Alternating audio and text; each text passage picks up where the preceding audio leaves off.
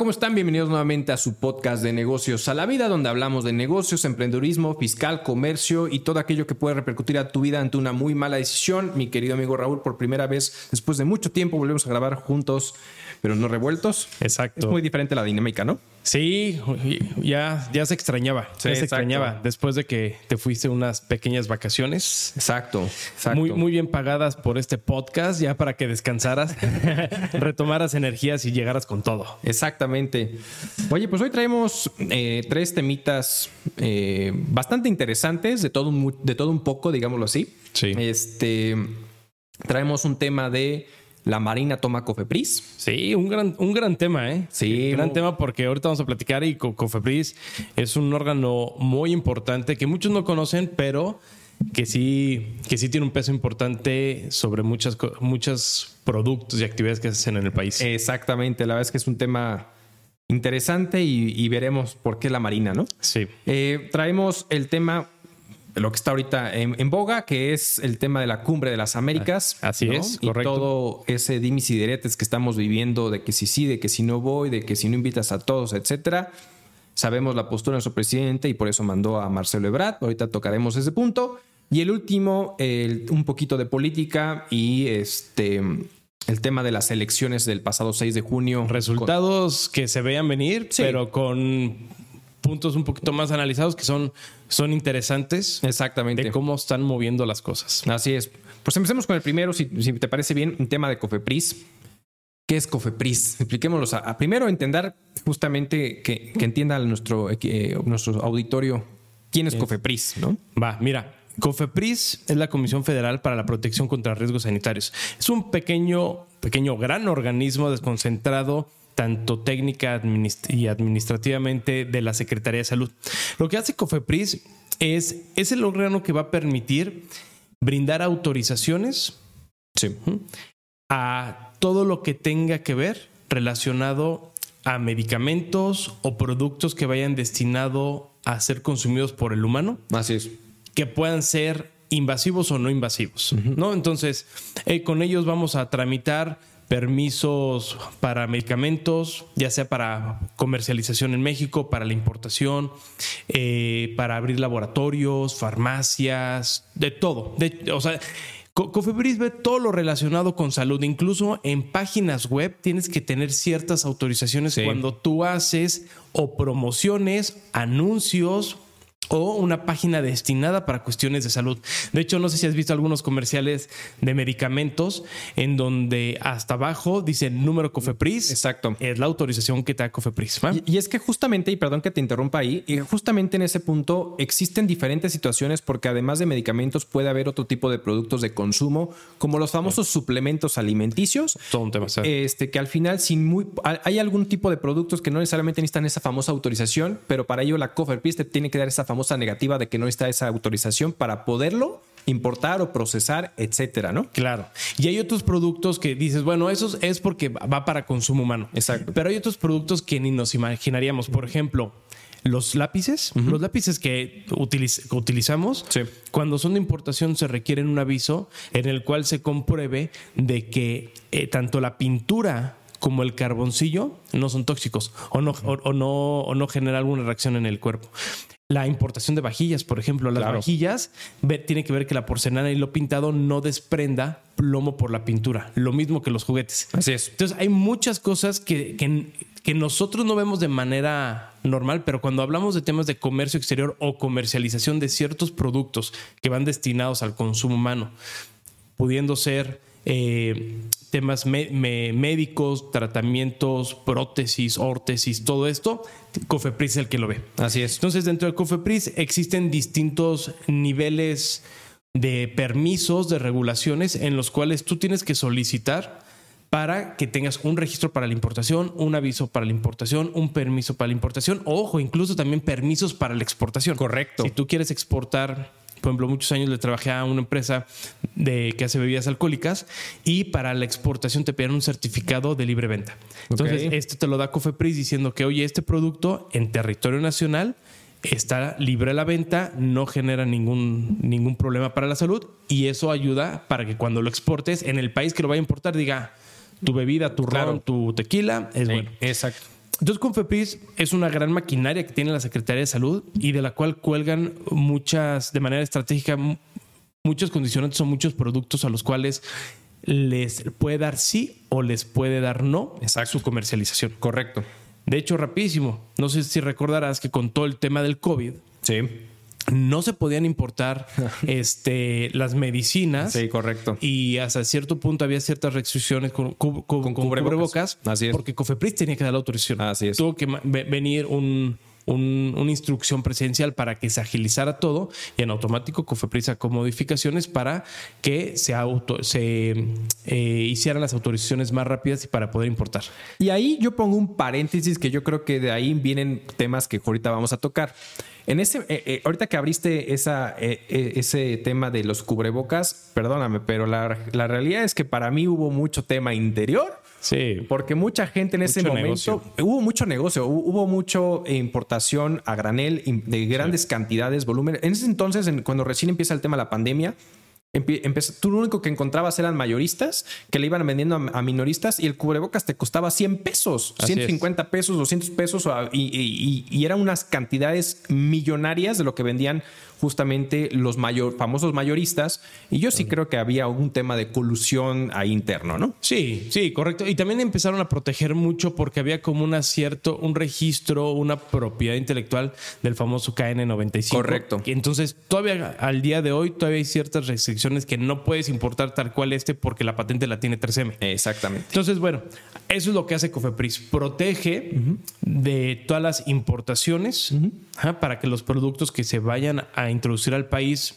cuenten con los debidos estándares para consumo, Así es. que no afecte un riesgo a- en la salud al, al consumidor y que aquí en México se puedan eh, gestionar establecimientos, comercialización, promoción que no dañe la, a la salud, ¿no? Para que luego no salgan de esos comerciales este, milagrosos que te dicen, oye, con, con esta pastillita puedes ser todo y adelgazas y te vuelves guapo y bla. Exactamente.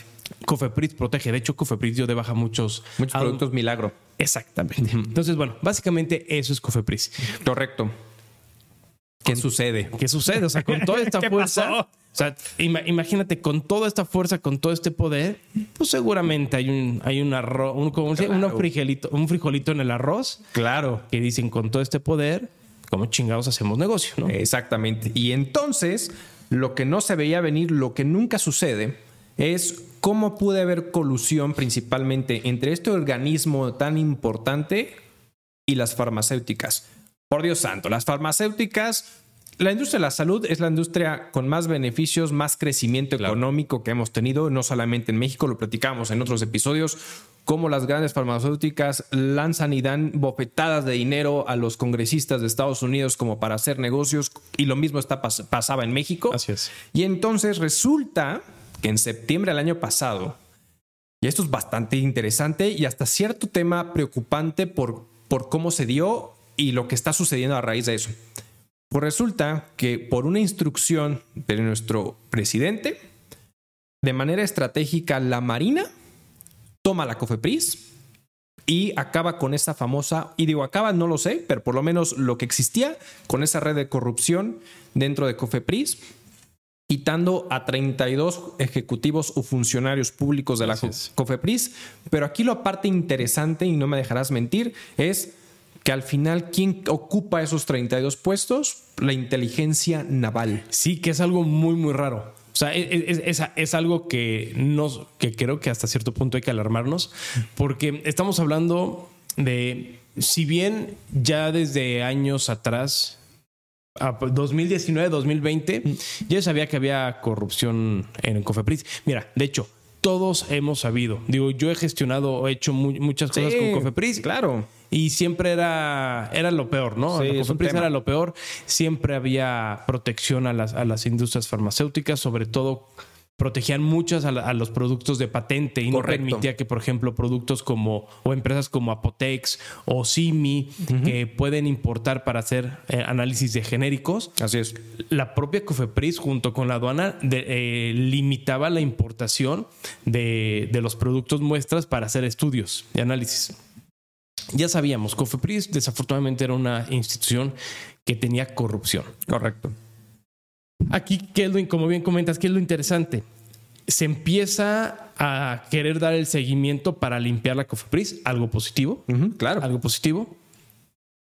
Pero en lugar de que fuera un órgano administrativo, mandan a una institución de seguridad nacional que es militarizada. Así es. Y, que, y le dan la instrucción a la Marina de, oye, ve y límpiame la casa. Así es. Algo preocupante porque no sé si estamos viendo a Venezuela o cuáles son los tintes de que quieran tener un órgano tan importante dentro de la fuerza o control por parte de la Marina. Correcto. Aquí, y aparte aquí lo interesante de esta situación son como los tiempos que se ejecutaron entre esta toma hacia Cofepris. El año pasado, en julio del año pasado, el presidente López Obrador lanza una iniciativa de reforma o una nueva ley orgánica de las Fuerzas Armadas, donde lo que busca es reorganizar y proteger, pues, ¿qué? Principalmente la, seguridad nacional y el tema marítimo como tal. Dentro de esta nueva ley orgánica, que al final fue aprobada por el Senado en septiembre del año pasado, eh, lo que sucede es crean tres, como tres áreas principales, ¿no? Primero, eh, la policía naval. Segunda, la inteligencia naval, que como su nombre lo dice, el tema de la inteligencia naval es la, encargada de hacer análisis de riesgos, situaciones para la protección de la seguridad nacional y de las aguas de nuestro territorio nacional. Y la tercera es una universidad naval. Entonces, esto se aprueba en septiembre y en septiembre del mismo año lanzan justamente una, pues un atraco, no, no atraco, porque no, no fue atraco, pero este, más bien toman Cofepris, ¿no? quitando a esta institución y este nuevo como organismo eh, creado, que es justamente el tema de la inteligencia naval, toma esa posesión. Entonces, hemos venido viendo, y tú más que tú que estás muy, muy familiarizado con el tema de las aduanas, hemos visto, eh, eh, estamos viendo cómo poco a poco cada vez el tema militar está tomando posesión de de organismos y eh, situaciones claves del país para controlar comercio, para controlar permisos. Entonces, prácticamente todo el control que estamos viendo, el tema de la construcción del tren Maya, el tema de la construcción del aeropuerto, o sea, todo este tipo de situaciones se le está entregando gran cantidad de dinero y recursos y poder a las Fuerzas Armadas de México. Sí, que eso es preocupante. Estamos teniendo un país, quieras o no, se está viendo un país militarizado. Así es. ¿no? Ahora, no, lo, no juzgo, y, lo bien lo dijiste, que fue una muy buena decisión de acabar con esa corrupción, o por lo menos desmantelar esa red de corrupción, porque justo hablan de esos famosos tres sótanos, ¿no? De cómo se, cómo se operaba, y tú lo acabas de decir, y te estamos platicando. A ver, tenemos este primer, sótano, este primer sótano, que es donde el usuario interesado en generar un permiso para importar, para comercializar, para exportar, etcétera, va a la COFEPRIS, toca las puertas de la institución y solicita un permiso para ejecutar lo que en su derecho convenga. ¿Qué es lo que sucedía? Que COFEPRIS tomaba, tú has hecho varios trámites, a mí también me tocó hacer trámites en su momento, principalmente con, con la industria de suplementos alimenticios, y era una monserga, o sea, después de dos, tres años podías estar consiguiendo un famoso permiso si es que no, y es lo que sucede, si es que no, dabas lana. Entonces decían, Correcto. el que paga, manda. Y este es como, la, como pintan el primer sótano dentro de la corrupción de Cofepris, ¿no? Sí, exacto. Y, muchas veces, bueno, o la mayoría de las veces mandan a requerimiento o, hasta abajo, al sótano, tu, trámite y nunca podías ganar. O sea, y, llegaba a pasar eso, ¿no? Claro. Ya a pasar eso. A mí también en varias ocasiones me, me pasó. Y muchas veces sí lo logramos liberar, no por cuestiones económicas, sino porque las gestiones que se le hacían eran, eran empresas grandes, entonces pues, tenías la oportunidad de llegar directamente con el director jurídico o con el comisionado y de repente decía, ok, ah, dale para adelante. Pero en trámites generales en donde no tenías este apoyo de una empresa transnacional o con, renombre, la realidad es que te, se queda en el sótano. O sea, sí, no, no, no les importaba. Es correcto. El segundo punto o el segundo sótano, como le llaman. Ok, ya te di el permiso, ya me pagaste para que te diera el permiso.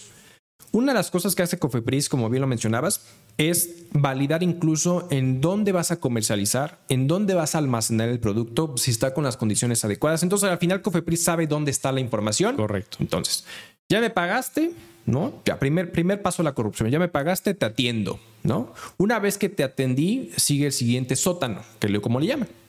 El tema de la extorsión. Que eso es gravísimo que hay extorsión por parte de funcionarios. Claro, ¿Qué es lo que hace? Ya que yo sé dónde estás operando, ya te di el permiso, voy, te toco la puerta y te solicito, te digo, oye, ven y págame pues dinero de manera constante, de manera mensual, anual, lo que quieras, para que sigas operando. Si no, te clausuro. Claro. Entonces, esas otras cosas que empezó a suceder. Así es. Y el tercero y último sótano es que es el que dicen como, como el más marrano, más marranadas, que era incluso a plena luz del día, se sentaban líderes de las farmacéuticas, principalmente con los, pues, con los funcionarios públicos de alto nivel en la COFEPRIS, pues para confabular, para evitar que ingresaran otro tipo de productos, eh, empresas menores, proteger a las patentes, etcétera, ¿no? Sí, y, eso fíjate que en tema de comercio exterior en aduanas era, era bien común. A mí tocó distintas, distintos, este, este, presenciar distintos, distintas acciones. Una era que no te permitían importar, otra es que mandaban a hacer revisiones y a veces cargaban los embarques en la propia aduana. y se, se, iban a un tema de que estaban introduciendo a veces droga en un embarque de una farmacéutica que era competencia de una de las principales. Correcto. Y, o también me tocó que de repente hacían gestiones para que México solicitara a países terceros, digo, no, de manera general, este, generaron como una denuncia y desde el país origen de esta empresa les mandaban un requerimiento, una suspensión, algo de actividades. Eso, eso ha pasado, ¿no? Sí, claro. Y, y, la realidad es que esto que comentan de los tres sótanos, yo no conocía a este cómo se manejó, bueno, cómo lo quisieron este, dividir estas situaciones, pero es, algo que se vivía y es algo desafortunadamente que era un tanto común y que, y que muchas veces las farmacéuticas que son más pequeñas también ya sabía que pasaba y tenían que hacer ciertas maniobras dentro del marco legal para poderse cubrir, porque iban a estar los monstruos que todos los conocemos, en los cuales siempre iban a poner el pie en el cuello a billetazos o como tú quieras, para que las demás no pudieran crecer o, pudieran utilizar una forma, fórmula, este, su fórmula para este, hacer productos genéricos, etcétera. Entonces, la realidad es que Cofepris siempre se ha visto, es, es, es, positivo, entre comillas, que lo hayan limpiado. Yo todavía en la mañana este, me escribí con un, chat de colegas y me decían, pues está padre, pero esto fue en durante 2021. El problema es que hoy en día sigue estando igual. Exactamente, exactamente. Entonces, ahora, ¿qué, qué, qué está pasando? Ahora va a resultar que Cofepris sigue igual de burocrática, posiblemente sigue con los mismos malos este, hábitos, pero ahora colgado de la Marina. La Marina. Y que ahí ya nadie le va a decir nada porque está respaldada por el. Y porque tiene el poder, porque tiene la lana, porque tiene muchas cosas. Entonces es muy preocupante porque, digo, a mí ya saliendo un poco de Cofepris, esto parece que el presidente sí nos vamos a un tema de Venezuela porque está militarizando todo lo posible y todo el control. Ya militarizó las aduanas. Sí. Ya está militarizando Cofepris. Así es. Las, eh, eh, la, Marina y el Ejército son los que hacen ahora las construcciones de, de los grandes proyectos. Correcto. ¿Qué va a pasar? Pues el día de mañana se está ganando a billetazos el, gobierno a las Fuerzas Armadas. Es correcto. y literal, o sea, porque el día de mañana que quiera haber como una revuelta civil, digo, no, no creo que suceda, y, pero al final pues tienes la protección militar, ¿no? Y, y, sobre todo como para evitar a lo mejor un golpe de Estado, lo que tú quieras y mandes, ¿no? Pero pues sí, la verdad es que para mí es un tema que simplemente cambia de manos. O sea, para mí es un tema que simplemente cambia de manos, pero ¿de qué manos? O sea, eso es un tema bastante, bastante delicado. Pero bueno, eso es lo que está sucediendo justamente con el tema Cofepris. Es un tema, es una institución importantísima, como hemos comentado. Entonces, el hecho de que haya como hecho, se haya hecho este, este posesión, pues puede implicar cosas en el futuro que se puedan eh, ser, eh, incluso que pueda haber más complicada para mí, que pueda ser mucho más complicado el tema de gestionar los permisos, porque al final el militar o, las Fuerzas Armadas son están, están, acostumbradas a acatar órdenes. Entonces, pues si esto no pasa, esto no pasa y listo, y se acabó, ¿no? Entonces, puede ser llegar a ser un poquito más complicado, ojalá y no, por, el, por lo que implica la institución. Pero bueno, ¿algo más que quieras comentar de ese punto? No, básicamente no. Perfecto. Eso es todo. Vamos con el siguiente. Hablemos del Cumbre de las Américas. ¿Qué onda? ¿Qué está pasando? Nuestro presidente confabuló. Nuestro presidente hizo como una llamada de atención en Estados Unidos del por qué no invitaba a todos los países de América, siendo una cumbre de las Américas. Ay, a ver. Pero a ver, Antes de eso, ya sabes que a mí yo soy el, el señor contextos. Conte- Da- da un poco de contexto de qué es la cumbre de las Américas, por qué arrancó. La Cumbre de las Américas, justamente lo que buscaba desde aquel año del 94, princip- cuando empezaron justamente estas reuniones, lo que buscaba era pues que todo el lado occidental, del lado de la América, del lado de las Américas, justamente, todos los países estuvieran involucrados para poder gestionar un desarrollo económico, Así es. un desarrollo de seguridad, que es también lo principal, ¿no? Entonces, ¿qué es lo que eso es lo que se buscaba. De hecho, en, en el 2005 se buscaba gestionar como un convenio multilateral económico y de seguridad, del cual no se logró. Y entonces nos quedamos exclusivamente con eh, Telecan, ¿no? Con el TECMEC y, y con tratados de libre comercio, porque eso es lo que se buscaba, un, un convenio multilateral de libre comercio de toda América, Así es. no se logró y entonces pues cada uno de los países pues firman sus propios tratados de manera independiente. Ya sabemos que México trae, trae varios, eh, 36 si no me equivoco, tratados este, firmados. Entre tratados y acuerdos. Exactamente. Y bueno, el famoso TECMEC como el principal que maneja México con Canadá y Estados Unidos, ¿no? Entonces, eso es lo que ha buscado la Cumbre de las Américas. Se han venido reuniendo, eh, etcétera, etcétera. Y hoy en 2022, justamente el pasado lunes, pues empieza la, la primera reunión, o sea, como la primera sesión de la reunión. De la novena reunión, exacto. Entonces, eh, para ver las respectivas agendas. Cada país trae su agenda. Estados Unidos trae la- su agenda principal. Sabemos que es el tema migratorio. Así ¿no? es. Sí. Que es lo que más le preocupa a Estados Unidos. Y todo lo demás, perdón que lo diga así, la, la realidad es que le sigue valiendo cacahuate. O sea, al final, Estados Unidos, quieras o no, sigue, sigue, le- sigue apostando un tema nacionalista, donde lo único que le preocupa es el tema migratorio, detener el tema migratorio y que de cierta forma sigue un poco todavía. la- y a pesar de que Biden o la administración de Biden pareciera un, un régimen conciliador, Sí. siguen teniendo un, un régimen proteccionista hasta cierto punto y es natural, como lo venía manejando Donald Trump. Entonces, al final, lo único que les preocupa es ese tema migratorio.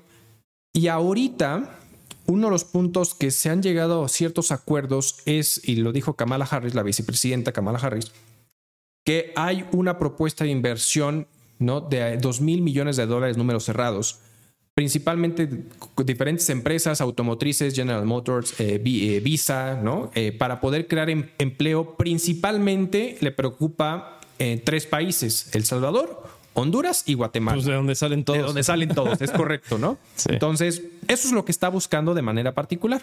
De ahí nos topamos con que quién sí va, quién no va, que si nuestro presidente no fue, que si México sí fue, porque sí fue, Exacto. en representación de Marcelo Ebrard. Pero ¿cuál es el mensaje que tú ves de decir, "Eh, pues yo no voy, que vaya Marcelo? Sí, mi- mi- mira, para empezar, uno también uno de los puntos que, que, que la cumbre persigue y que siempre Estados Unidos ha sido como muy enfático es que está invitando a países en los cuales exista una democracia libre y abierta. ¿no? Así es. Entonces, obviamente, excluye a ciertos países en donde existe una dictadura, eh, Venezuela, Nicaragua, este, eh, Cuba, A Cuba. El, El Salvador, no, No. este, Venezuela, Nicaragua. ¿Por qué? Porque no, no- se rompe del esquema de lo que es un libre comercio, donde es una democracia, donde hay apertura, etcétera. Así es. Entonces, no hay una invitación, ya llevan muchos años haciendo esto. Correcto. Ahora lo, lo que hace es que Obrador, meramente por populismo, dice, no, tenemos que unir a todos. Porque él, fue el, él fue el que levantó la mano y, tan, y tan así que Maduro se lo reconoció. Exacto. Dice, hay que invitar a todos. Realmente es que todos están invitados menos esos tres países en donde hay una, hay una dictadura. Así ¿no? Hay- existen temas económicos, ex- existen temas políticos. Y de manera muy popular, porque se quiere ser el, el salvador, ¿no? Desde mi punto de vista, Sí. de, de todo, de, de toda América, Central América del Sur, dice, si no los invitan, yo no voy. Pero ¿por qué lo digo que es un tema populista? Porque al final no es que México haya dejado de ir, no es que México no esté participando ni que vaya a jalar con la, con la agenda que está impuesta y que al final Estados Unidos es la que lo va dictando. Así es. Lo que está haciendo nada más es que para medios de comunicación él no quiere ir, pero mandó a Marcelo Ebrard. Así es. Entonces, para mí son distintas señales. Por un lado es, me quiero ganar el tema populachero, ¿no? De decir, ay, es que Obrador cumple, este Obrador quiere unir, pero por otro lado creo que le está dando mucha fuerza a Marcelo Ebrard para que él tenga un exposure a nivel internacional, como lo hemos visto que al final es el que lo saca de los baches e, internacional y darle esa fuerza para que él siendo un hombre más capacitado que Obrador, hay que, hay que, que es claro, sí. él pueda atender esa agenda. Entonces, yo creo que sí lo hace de la parte, parte populachera, lo hace de la parte de, de, de impulsar a Marcelo Ebrard. Y hay una parte que yo digo que todo esto lo planeó porque no quiere exhibirse a nivel, en foros internacionales. Fíjate que yo también lo he pensado en esa, en esa parte porque generalmente cuando hay foros internacionales no le gusta ir. Es un cuate que no habla inglés, es un cuate que no se sabe expresar bueno, no se sabe expresar a esos niveles o a niveles donde la comunicación es demasiado política, demasiado técnica. técnica, formal, porque para niveles como estamos acostumbrados en las mañaneras es perfecto. Es un cuate que ahí sí lo reconozco, es un cuate que sabe dar el mensaje a las personas que quiere dar el mensaje. Orador del pueblo. Exactamente. Entonces, esa parte sí se la reconozco. Entonces, Efectivamente, y, aquí hay varios, varios, varios puntos con todo esto. Obviamente, cuando Maduro, cuando Biden dice que no, no, no, no, invita a estas personas, el eh, uno de los que, levantó la mano mm, fue Maduro, ¿no? Y de como diciendo, no, o sea, pues alegando del por qué no lo habían eh, invitado justamente a la cumbre, a pesar de que no iba a ir. Esa es una realidad. Sí. Pero ahora bien, voltea a ver a su homólogo de Argentina, ¿no? Para eh, decirle, por favor, hay que generar la cumbre del CELAC, si no me equivoco. sí. Para e invitemos a Biden para exponerle nuestra agenda, ¿no? Sí, está loco. Entonces, como diciendo, oye, pues quiero que, que Biden eh, eh, conozca nuestra agenda y toda esta situación. A ver, la realidad es que, mira, yo no culpo. ahí te va. Yo no creo que el mensaje de Obrador esté del todo erróneo. Creo que un problema que estamos teniendo es esta parte de cada uno jala para su propio molino. Y es lo que estamos viviendo. O sea, al final, la agenda de Estados Unidos me queda clara que lo único que le preocupa es el tema migratorio. Nada más. Bueno, y que también paréntesis, reforzar su presencia en América. Exacto, porque justo ese es el punto que yo iba. ¿Qué es lo que realmente está sucediendo con América y principalmente toda América Latina? Es que si en su momento Estados Unidos era visto como esa potencia, como ese país idealista de todo mundo quiere ser como Estados Unidos, hoy en día no es así. Así es. Hoy en día está perdiendo esa fuerza. Hoy en día estamos viendo incluso un tema de como de, globalización, es decir, esa, esas cadenas de, globalización que hemos visto, que hemos visto, eh, hemos estado viendo a lo largo de todos estos años, como que pareciera que ahorita se está fragmentando y cada quien está jalando para, por su propio melino. China es el principal que cierra las puertas, que extorsiona, no extorsiona, pero sí, bueno, sí, o sea, sí, sí exprime a todas sus empresas eh, exprime a todos los inversionistas extranjeros, ¿no? Por ejemplo, Didi ya salió eh, justamente del tema de la bolsa, va a ser un tema y simplemente se queda como Uber y todo ese tipo de cosas que tienen inversiones ahí. Pero con todo esto, China está generando un acercamiento muy interesante con Latinoamérica. Y por ahí no me acuerdo quién, qué, presidente, eh, no me acuerdo si fue el de Argentina o el de Chile, donde menciona que si bien de forma pragmática no es lo ideal tener una relación con, con China, pues pareciera que con Estados Unidos no se está logrando lo, que, se, lo que se busca. Entonces, al final, China le está haciendo ojitos a, Latinoamérica. Entonces, ya no están viendo a Estados Unidos como esa potencia idealista en su momento. Entonces, Estados Unidos está perdiendo fuerza, cosa que evidentemente a Estados Unidos no le gusta. Claro. Y estamos viendo cómo cada país está jalando para. México lo que está haciendo, lo estamos viendo con México incluso. Obrador lo único que le importa y lo que le interesa, y no lo culpo, es que, todos mis nacionales o que todo mi, mi, séquito esté contento y etcétera, etcétera. Estados Unidos está viendo para, para, está generando una agenda para lo que a él le conviene. Eh, China está haciendo sus cosas para lo que le conviene. Entonces, al final, pareciera que se está fragmentando esta famosa globalización y cada quien está jalando. Y esto se vino a agravar más con el tema de la pandemia, donde cierras puertos, cierras todo, cierras economías y entonces cada país se tiene que rascar con sus propias uñas para salir adelante y ahorita es como que están queriendo tomar esas fuerzas, ¿no? Sí, sí, puede ser, aunque yo creo que es el tema de Obrador es mero, Sí, yo mero, mero manejo político. Por ejemplo, es chistoso. Cuando tú ves quiénes, quiénes fueron, está Alberto Fernández, el presidente de Argentina. Exacto.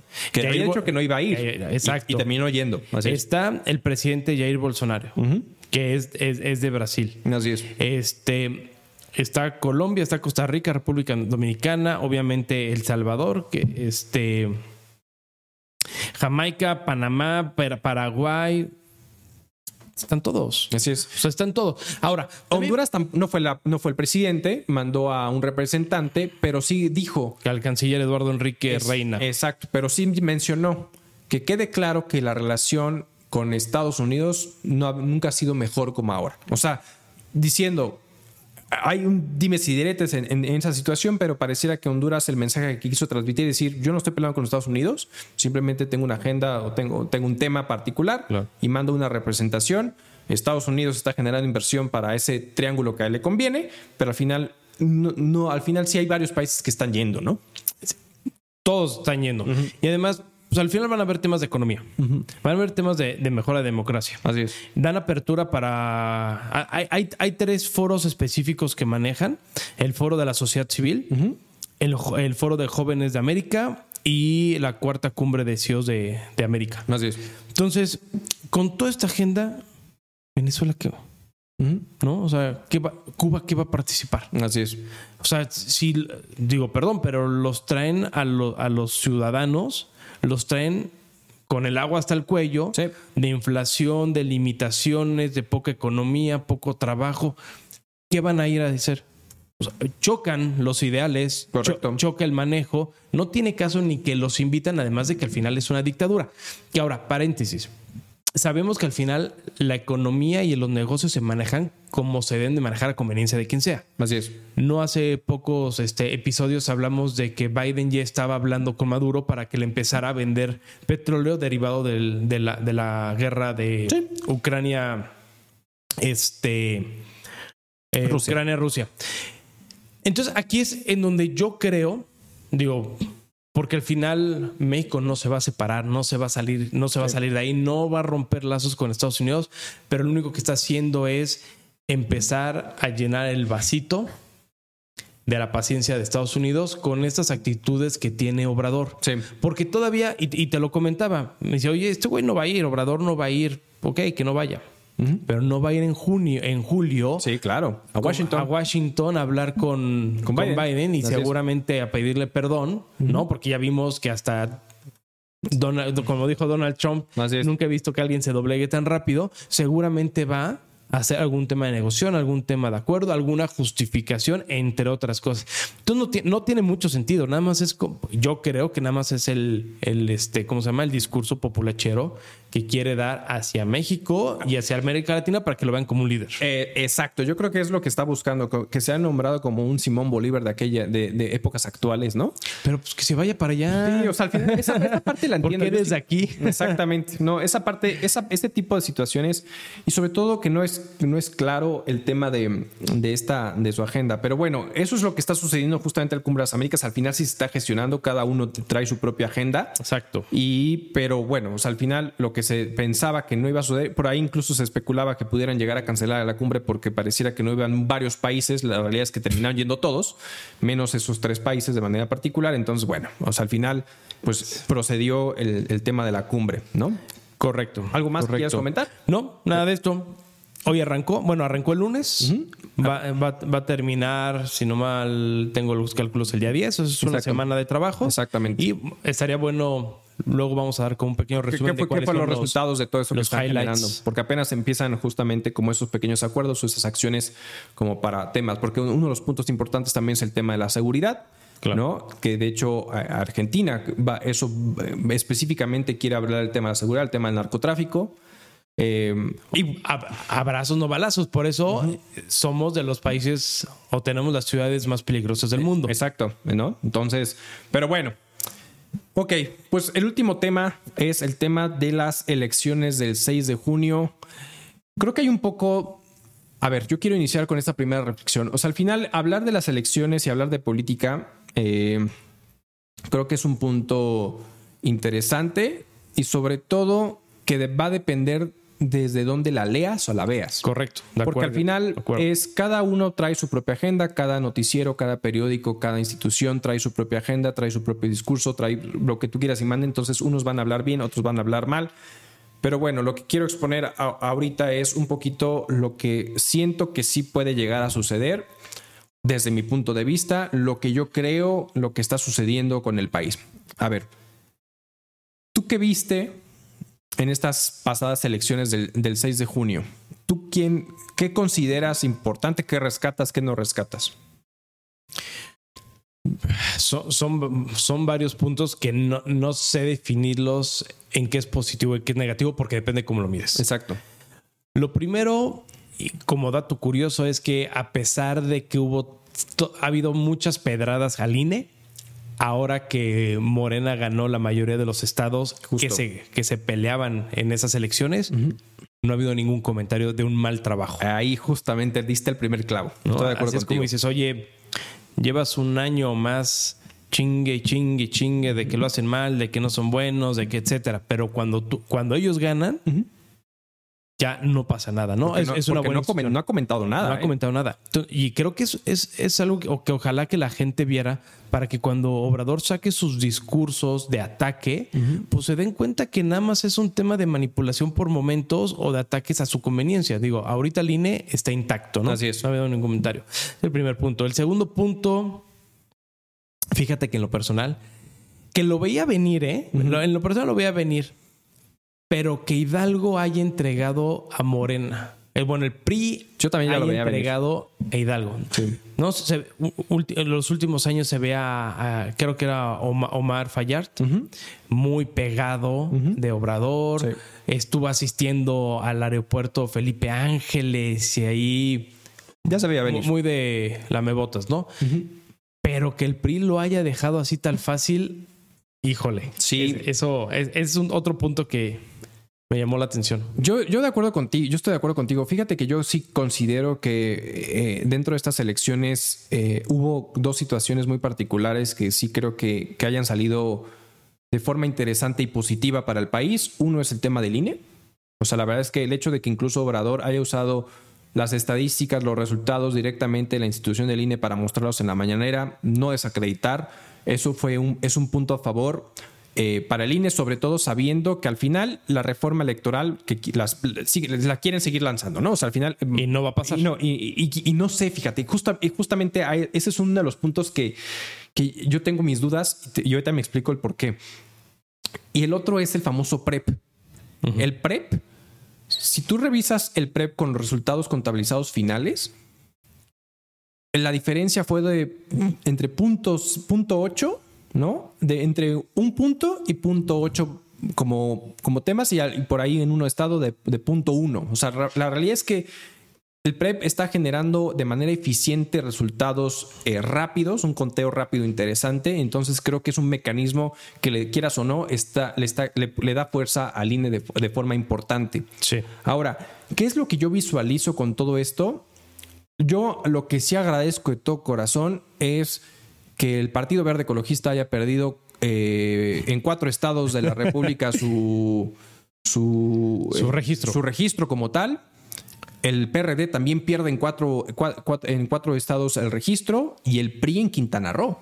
O sea, eso nos habla, y por eso te digo que no estoy tan seguro del tema de la reforma electoral, y, por, porque, mira, ya vimos que Hidalgo le entrega justamente el PRI a Morena. Ahora, en Quintana Roo pierde el registro el PRI.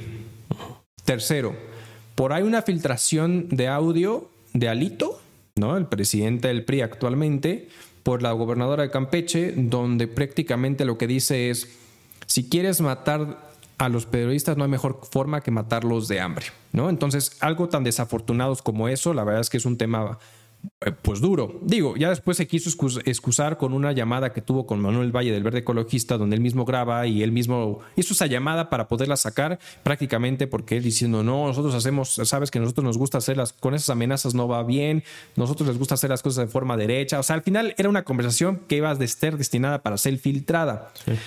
Pero ¿por qué te digo que tengo mis dudas con el tema de la reforma electoral? porque con estas situaciones que está sucediendo, yo pensaría que incluso el PRI se está desmantelando para irse a evangelizar a otro partido, que es Morena. Que desde los inicios de Morena ya habíamos visto esa Exactamente. migración. Entonces, el hecho, ¿por qué está ganando Morena? Porque el principal creador de campañas políticas es AMLO. Él viene siendo candidato desde el que tomó, desde que, desde, desde eh, las primeras dos contiendas que tuvo y que, que no, y que perdió, Sí. y a la fecha. Más de ser presidente como tal, ha venido siendo un, un candidato más y sigue siendo candidato y le gusta hacer campaña, a pesar de todas las irregularidades que al final estuvo, incluso mandaba a su, a su secretario de gobernación y a la, y a la Sheinbaum diciendo, y ahí es un tema, pero bueno, este, a, a- apoyar a su, a su compatriota mm, de Aguascalientes, etcétera, etcétera, Sí. para todo ese tipo de cosas. Y además, quien está ganando también para Morena es el viejo PRI. Toda esa maquinaria que el PRI gestionaba anteriormente para ganar candidaturas, para ganar como, como ganaba arrasando, está en Morena. Sí. Se están yendo a Morena. De los, de los gobernadores ahora de Morena que ganaron por lo menos tres eran antes del PRI. Entonces, al final, quien está ganando es el viejo PRI, ahora con un partido distinto. Claro. Ahora bien, por eso yo tengo mis dudas de si pueda o no pasar la reforma electoral. Si uno en filas estaría padrísimo, pero si empieza a tambalearse el PRI, le hacen ojitos. Híjole, no, no estoy tan seguro que, que pudiera, que pudiera no, que pudiera no pasar, ¿no? Entonces, eso es lo que yo personalmente veo, ¿no? Pues pudiera ser. O sea, sí. Al fin, digo, al final casi todos están tambaleando, ¿no? Sí, Tenemos claro. también un PRD que es un partido ya de papel. Ya de O sea, papel. ya en ningún lado. este, el PAN ha figura. cuatro candidaturas. el PAN ha perdido. Entonces, es, es- es un tema, es un tema interes- híjole, interesante, preocupante, pero también, a ver, vamos a verlo desde otro punto de vista, ¿no? Desde otro poco. El, tem- el tema de los resultados.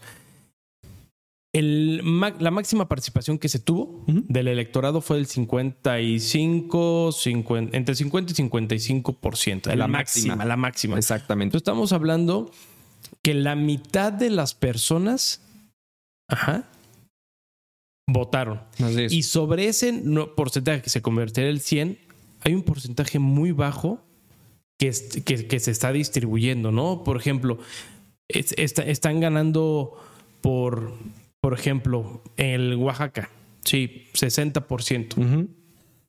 pero es el 60% Del 50%. del 50%. Así es. O sea, entonces, si, si nos vamos a esas arit- este, aritméticas, la realidad es que Morena está ganando por una cantidad muy baja. Así es. Lo preocupante es que no están saliendo a votar. Correcto. No están saliendo a votar por, por, por, por- por datos, no está saliendo a, a votar gente que es menor a 49 años. O sea, Sí. e- ese, ese de 18 a 49 años son los que menos están votando. Y supuestamente, ahí sí no sé cómo sacaron ese, ese análisis, pero la, el pro- la proporción de el tipo de gente que está votando, los que menos están participando es gente de clase media. Entonces, ahí tenemos como una mezcla bien interesante de que, ok, sí ganó, pero ¿con qué ganó? Correcto. Pero a la vez también es preocupante porque dice, oye, ¿cómo es posible que si hay tanta persona que no está a favor de Morena, no salga a votar? Sí, correcto. Para la situación que hay, o sea, para la inseguridad, para los feminicidios, para la economía, para todo lo que gustes y mandes, no están saliendo a votar. Yo te voy a decir qué, qué creo de esa parte. Mira, si bien, o sea, el gobierno ha atacado a las mujeres, el gobierno ha atacado a periodistas, el gobierno ha atacado a, a la, a la clase media, a los famosos aspiracionistas, etcétera, que no están saliendo a votar. Aquí el tema del que no están saliendo a votar es un tema de reflexión. A- digo, al final, siempre el partido del poder le conviene que no salgan a, vo- a votar tantos. Es lo que Claro. hacía el viejo PRI. Claro. El viejo PRI ganaba porque los que salían a votar era, era, su, era su equipo, era, su, era la gente que estaba con el PRI en su momento. Ahora es la gente que está con Morena. Entonces, al final, no les conviene que vayan a salir a votar tantos porque efe- efectivamente será un conflicto. Pero ¿por qué no está saliendo a votar esta gente? Yo personalmente creo porque hay una apatía inherente, que no nos gusta la política, lo cual personalmente creo que es erróneo. O sea, al final, eh, digo, en, casa siempre me decían mis papás, sobre la mesa no se habla ni de religión, ni de política, y ya por ahí un tío decía, ni de fútbol, ¿no? Pero yo creo que sí hay un tema erróneo, el no querer hablar de religión, el no querer hablar de política, y, y enfoquemos ahorita el tema de la política, porque entonces es- existe apatía. No quiere decir que no, el hecho de no hablar de política quiera ser político, sino que entiendas un poquito el contexto de la política, porque al final es, es lo que rige justamente a tu país. Pero también creo que no, la gente no está saliendo a votar porque hay una apatía, porque realmente no hay un tema. Si tú me preguntas, Arturo, ¿tú, ¿tú por qué sales a votar? Bueno, porque confío en el derecho que me concede a mí la Constitución para ejercer mi derecho de votar. Y si no estoy de acuerdo justamente con una política que actualmente sigue el gobierno, pues voy a, voy a, voy a ir a salir a votar y expresar mi, mi opinión. Y es tu granito de arena para que se cambien las cosas a como tú, a Es- tú opinas o tú lo consideras. Pero el problema que yo estoy viendo, y hablo, y aquí sí quiero ser lo más neutral posible con mi comentario. Yo veo a una famosa oposición como no completamente unida, y lo único que hacen es atacar y atacar y atacar y atacar. Entonces, no me propones, no me generas cambios, cómo vas a atacar, cómo vas a gestionar, cómo vas a generar el cambio, cómo vas a dejar de ser tú ese partido, porque si no estoy, si no estoy a favor tuya es por todas las cochinadas que hiciste anteriormente. Entonces, pero ahorita no me está gustando eh, eh, cómo se está gestionando el, pa- el- el pa- el partido actual, pero pues, no, me estás proponiendo nada diferente, simplemente estás atacando al partido actual, entonces no te hace diferente. Por lo tanto, pues me da la apatía y no voy a votar. Entonces, ante esta situación, lo único que yo veo, tanto de la oposición como el partido en el poder, es, y la gente que sigue a ambas, ambas, ambas ramas, a, ambos eh, sectores, digámoslo así, el partido del poder y, la oposición, es que no existe tonos grises. Existen o es blanco o es negro, o todo está mal o todo está bien. Tengo un tío que es morenista de, de corazón y que está con AMLO de corazón y lo tengo ahí en, Facebook y, solamente veo que publica cosas de, positivas del, del partido en el poder. ¿Cómo, co- cómo positivas? Pues poniendo cosas negativas de la oposición. Auto- hay que ser autocríticos, decir, oye, a ver, no todo es bueno en este, en este partido. Hay cos- hay buen- yo sí creo que hay buenas intenciones del presidente mal ejecutadas. Y nos está llevando por un, por, una, por un camino que personalmente yo no creo que es el que yo quiero. La militarización, el tema de un camino estilo, pareciera que ti- esti- estilo Venezuela, estilo Bolivia, estilo Cuba, pues no lo quiero. Pero también la oposición no está haciendo nada. O sea, la oposición lo único que hace es atacar. ¿Cómo, o sea, ¿qué es lo que vas a hacer? Y pasa ahorita con Curi, güey. A Curi se le está yendo la seguridad de las manos, cabrón. Sí, eh, mira, estoy de acuerdo. En parte estoy de acuerdo. Mm, es que al, al final sí hay, hay, hay alguien que deba de proponer, pero ¿qué debe de proponer? O sea, ¿qué es lo que se debe, qué es lo que se debe de proponer? O sea, porque al final ellos pueden decir, oye, yo lo voy a ejecutar bien. Correcto. No, yo voy a hacer esto y propongo esto y lo que sea. Si ya no le, si no le creen, queda nada más a expensas de que la gente diga, ah, no, es que robaron. Porque ya les metieron Sí, el chip todas las mañanas, decir claro. es que ellos robaron más, es que. Iban a decir, oye, o me quedo con este o regreso a lo viejo que estaba mal. Pero a veces no se dan cuenta que lo nuevo también está mal. O sea, hay muchas cosas que fallan y muchas cosas que están fallando mucho más que lo que fallaba antes. Sí, no, eso estoy de acuerdo. Por eso es un tema de la autocrítica. Exacto. Entonces, aquí, aquí para mí lo preocupante de México es que el problema es que esperamos a que nos llegue alguien a salvarnos. Aquí la gente es lo que le debe de... Estamos esperanzados que llegue Estados Unidos y, o sea, yo sí creo que hay muchos que están esperanzados de que Estados Unidos no lo va a permitir. Trae sus propios pedos. O sea, Claro. Pero entonces ahí es donde la gente tiene que hacer su, su granito de arena, ¿no? A mí- a mí, híjole, lo- lo- luego me, me tocan conversaciones en donde, por ejemplo, tú y yo estamos hablando de, oye Arturo, sí, es que está bien, muy, bien complicado el, todo el tema de la corrupción, etcétera. Te va a los dos meses, oye, es que traigo un negocito que con el gobierno. Oye, no me friegues, ¿no? Claro. O sea, te estás quejando, nos estamos quejando y luego vienes a decir que traes un negocito. correcto. Ese es el gran problema de México, Es correcto. ¿no? Así es. Entonces, Y no con, cualquier partido Con o cual- gobernador o gobernante que esté aquí, sea Morena, sea PRI, sea Exacto. siempre sucede. ¿eh? El problema es el juego de la doble moral en México. Es ¿no? correcto. Entonces, aquí pues tenemos que hacer a votar, tenemos que ser autocríticos, te- tenemos que entender que ese granito de arena, por pequeño que pensemos que, que es, genera un gran aporte. Correcto. ¿no? Porque si simplemente si la gente que no quiso votar hubiera votado, posiblemente los resultados fueran otros. Completamente de acuerdo contigo. ¿no? Completamente de Entonces, acuerdo contigo. hay que ver, hay que ver por ya que ahora qué va a pasar Para el 2024. rumbo 2024. Ahora sí claro. van a querer votar todos. Exacto. ¿Y qué, y, qué, ¿Y qué le toca hacer a la ciudadanía? ¿Qué le toca hacer a los partidos? ¿Qué le toca hacer al INE? O sea, ¿qué le toca cada quien en- desde su trinchera? Es qué nos toca hacer para no llegar a un 2024 que donde el 50% de la población, 45% de la población salga a votar. No, o sea, hay también, también hay que reconocer que a la ciudadanía no se vale. O sea, también, oye, ¿qué onda? O sea, eres bueno para, eres bueno para que en Twitter o y en las redes estés, no mames, es- es- estoy en contra, pinche presidente, pinche pan, no sé qué. Cuando son las elecciones, eh, Sí, claro. no, o sea, Sí, es, es, es, es- es el tema de la doble moral, ¿no? Pues al final debemos de entender que todo empieza por nosotros, ¿no? El que se queja de, "Ah, es que la corrupción es el primero que suelta el billete cuando lo para el del tránsito. exactamente. Oye, es que la, la corrupción, que no sé qué, y es el primero de, oye, saqué un negocito por aquí. Exactamente. Oye, es que pinche gobierno.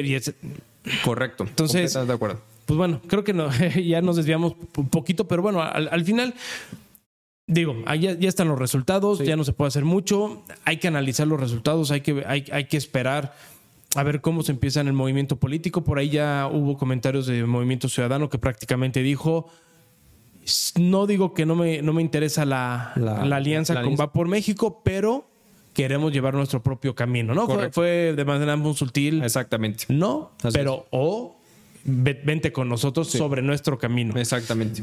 Eh, Morena ganó. Sí. Morena ganó. Por un- una de las cosas positivas es que se empiezan a pulverizar registros en Eso, distintos eso yo la estados. verdad es que está bien. Claro, porque al final, pues de, de nuestros impuestos, los que sí pagamos, ¿no? Pues se, se va para mantener a estos güeyes. Entonces, Exactamente. Qué bueno. Y pues bueno, nada más la alerta ahí, princip- digo, principal de decir, oigan, hay que votar. Exacto. Hacer lo que nos toca. Es lo único que podemos hacer. Venga. Perfecto. Pues señor. muchísimas gracias a todos por acompañarnos en este episodio. Ahora fue un poco más largo. Traemos tres temas interesantes que queríamos platicar con ustedes. Gracias a todos los que nos siguen y a todos los que se han suscrito y a todos los que nos han hecho comentarios. La verdad es que se lo agradecemos mucho. Saben que estamos en todas las plataformas de audio de estrellitas y compartan, por favor. También tenemos, obviamente, el video podcast en, en YouTube. YouTube, correcto. Suscríbase, dele la campanita para que le llegue la notificación. No sea malo, por favor, comparte el Compartan. episodio. Eso nos va a ayudar mucho, por favor. Exactamente. Pues muchas gracias y hasta luego.